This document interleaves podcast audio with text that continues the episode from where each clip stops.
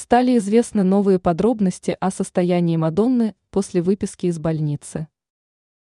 В конце июня представители звезды заставили фанатов испугаться. Они рассказали, что артистку нашли без сознания и доставили в больницу.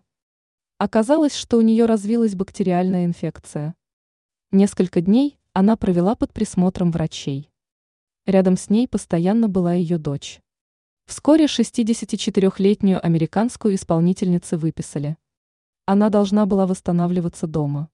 Как отмечалось ранее, это необходимо было, чтобы артистка была в более комфортных для себя условиях. Сейчас же появились новые подробности о состоянии Мадонны.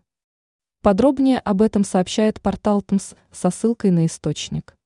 Как оказалось, процесс восстановления очень долгий. Специалисты предполагали, что она быстрее вернется к нормальному состоянию. Певица все еще выглядит уставшей и слабой. Большую часть времени она находится в постели.